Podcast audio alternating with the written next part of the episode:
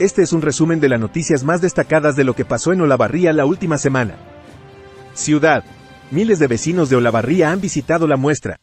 El Centro Cultural Municipal, San José, fue nuevamente escenario de la muestra numeral Libros en Olavarría, con un importante marco de público que recorrió cada uno de los stands y participó de las diferentes propuestas planteadas.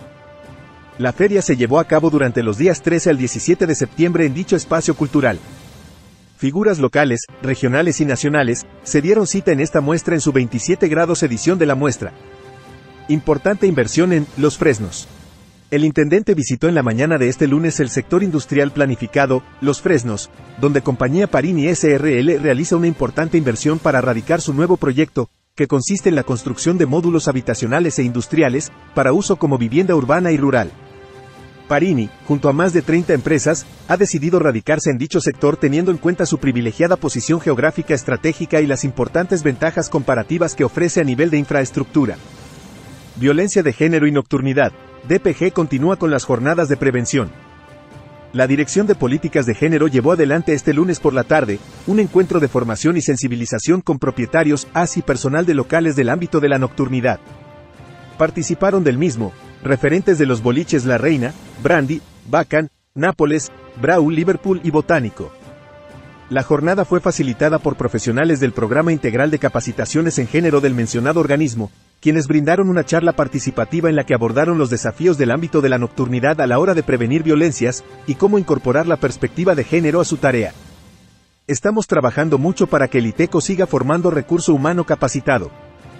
Galli encabezó un acto en la sede del ITECO, en el marco de la adquisición en carácter de donación de un simulador de realidad virtual para el manejo de excavadora, destinado a este espacio de formación técnica. En esta ocasión, el intendente estuvo acompañado por funcionarios de la Secretaría de Desarrollo Económico. Asimismo, participaron del acto referentes de la firma Cementos Avellaneda, encargada de la donación del equipamiento, y referentes del ITECO. Estamos trabajando mucho para que el ITECO siga formando recurso humano capacitado, expresó Galle al tiempo que resaltó la articulación pública-privada y el sector educativo. Así será el debate 2023. El martes 10 de octubre es la fecha finalmente elegida para reunir a las cuatro personas que aspiran a quedarse con la Intendencia de Olavarría. La fecha surgió en acuerdo con los espacios políticos, al igual que el reglamento que regirá el evento. Durará 90 minutos y recoge la experiencia de los dos debates realizados por la Facultad de Ingeniería en 2019 y 2023. Agustín Mestralet, Alianza Frente de Izquierda y Trabajadores Unidad, Celeste Arouxet, La Libertad Avanza, Ezequiel Galli, Alianza Juntos por el Cambio, y Maximiliano Wesner, Alianza Unión por la Patria, subirán al escenario del Salón de Usos Múltiples del Complejo Universitario para, a partir de las 20 y durante 90 minutos, exponer los principales puntos de sus programas de gobierno. Modificaciones en el transporte urbano e interurbano. La Dirección Municipal de Transporte informa que, con motivo de conmemorarse el Día del Colectivero el próximo 24 de septiembre, se estableció una medida conjunta entre las empresas de transporte y la Ayuta, mediante la cual se establece que el transporte público urbano circulará el sábado hasta las 21 horas. Respecto al servicio interurbano, transitará desde Olavarría hacia las localidades hasta las 9 de la noche horas, y desde las localidades hacia Olavarría a las 10 de la noche horas. El día domingo, ambos servicios comenzarán a prestar servicios a partir de las 9 de la mañana horas. Se fue el invierno, llegó la primavera. La primavera llegó con un buen clima para que miles de olavarrienses que disfrutaron de la jornada en diferentes parques y plazas de la ciudad, pero principalmente en el Parque Mitre.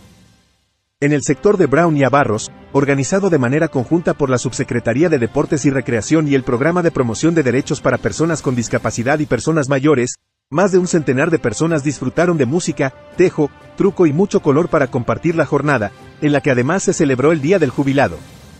En calle Necochea también celebraron la primavera. En esta transitada calle se festejó la quinta edición de la calle Necochea en modo peatonal. Desde las 18 horas y hasta las 22 horas, los comerciantes se sumaron dejando sus negocios abiertos hasta la hora del cierre.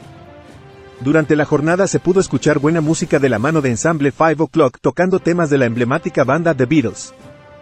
Posteriormente se presentó la banda Reggae Funk y para finalizar estuvieron las pasistas de Bahía Ba que le dieron color al evento en esta concurrida arteria de nuestra ciudad.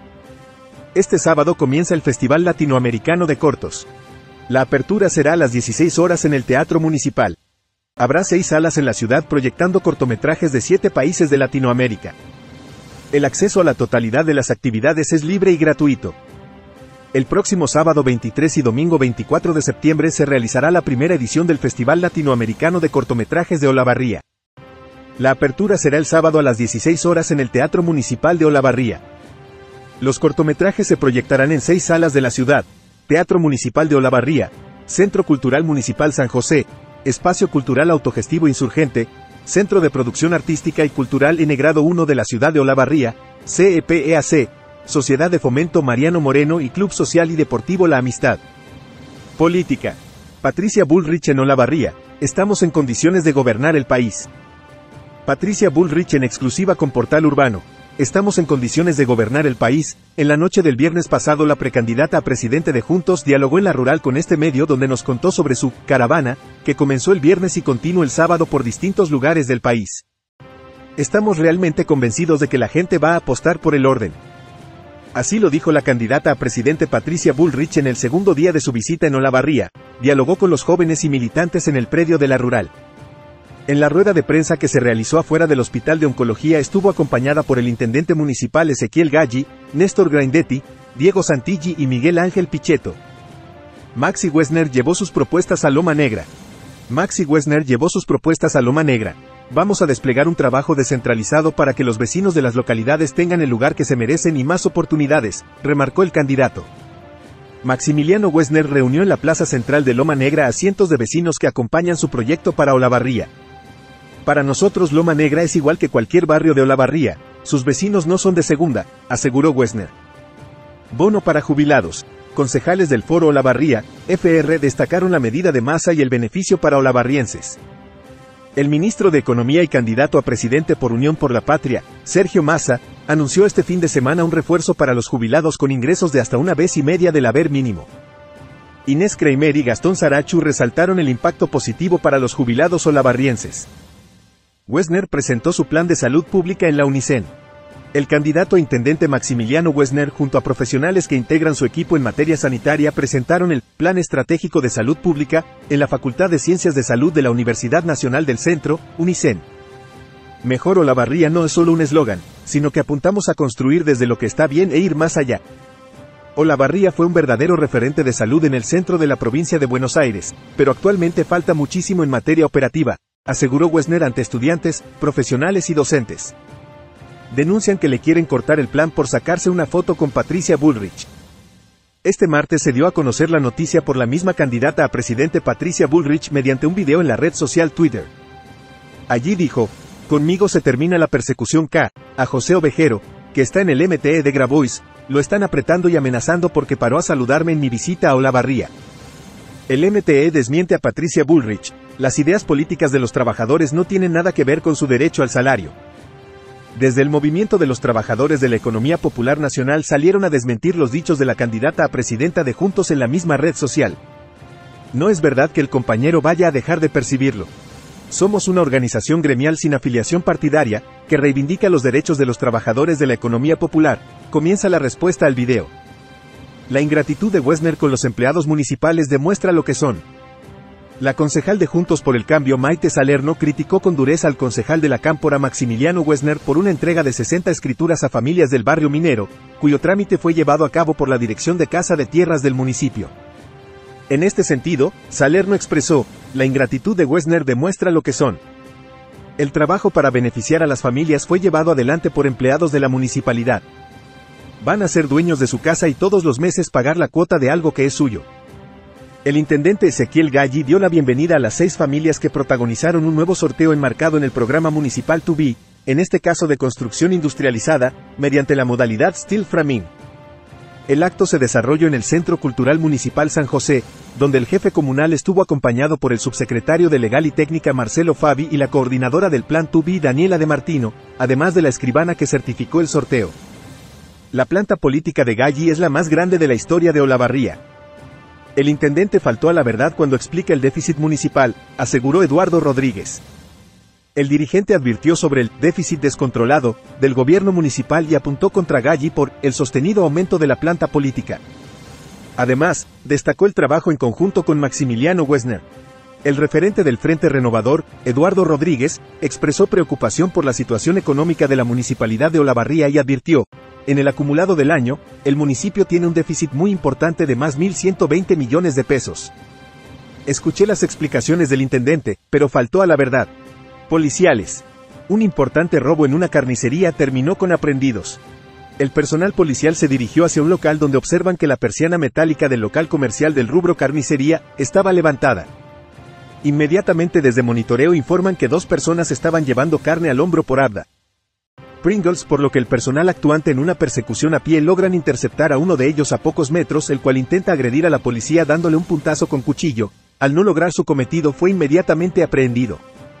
Posteriormente, en Abda, del Valle y Amparo Castro se intercepta y aprende al resto, el cual se descarta de dos cuchillos de carnicería de mango blanco. Tuvo dificultades para hacer un trámite e insultó a empleados e hirió a un policía. En la mañana de este martes ocurrió un violento episodio afuera de la municipalidad específicamente en el área de licencias de conducir. Allí un hombre insultó al personal policial y atacó a un efectivo de la policía que terminó herido. El hombre tuvo dificultades al momento de realizar un trámite y cuando el efectivo policial intentó intervenir comenzaron las agresiones, el policía fue golpeado y terminó con lesiones en la nariz y en los dientes, inmediatamente fue trasladado hacia el hospital municipal para evaluarle las heridas. Un hombre murió electrocutado cuando intentaba robar cables. Un hombre murió electrocutado cuando intentaba robar cables. Fue este miércoles. El personal de Coop Electric dio aviso a la policía tras encontrar a una persona fallecida en las instalaciones de la subestación transformadora en 913, ubicada en la intersección de Circunvalación Sur y Frontera Sur. Por los datos recabados, se presume que el hombre habría fallecido mientras intentaba sustraer cables de la subestación que alimenta a varios pozos de extracción de agua en ese sector. Deportes. Olavarría finalizó su participación en los bonaerenses con 35 medallas.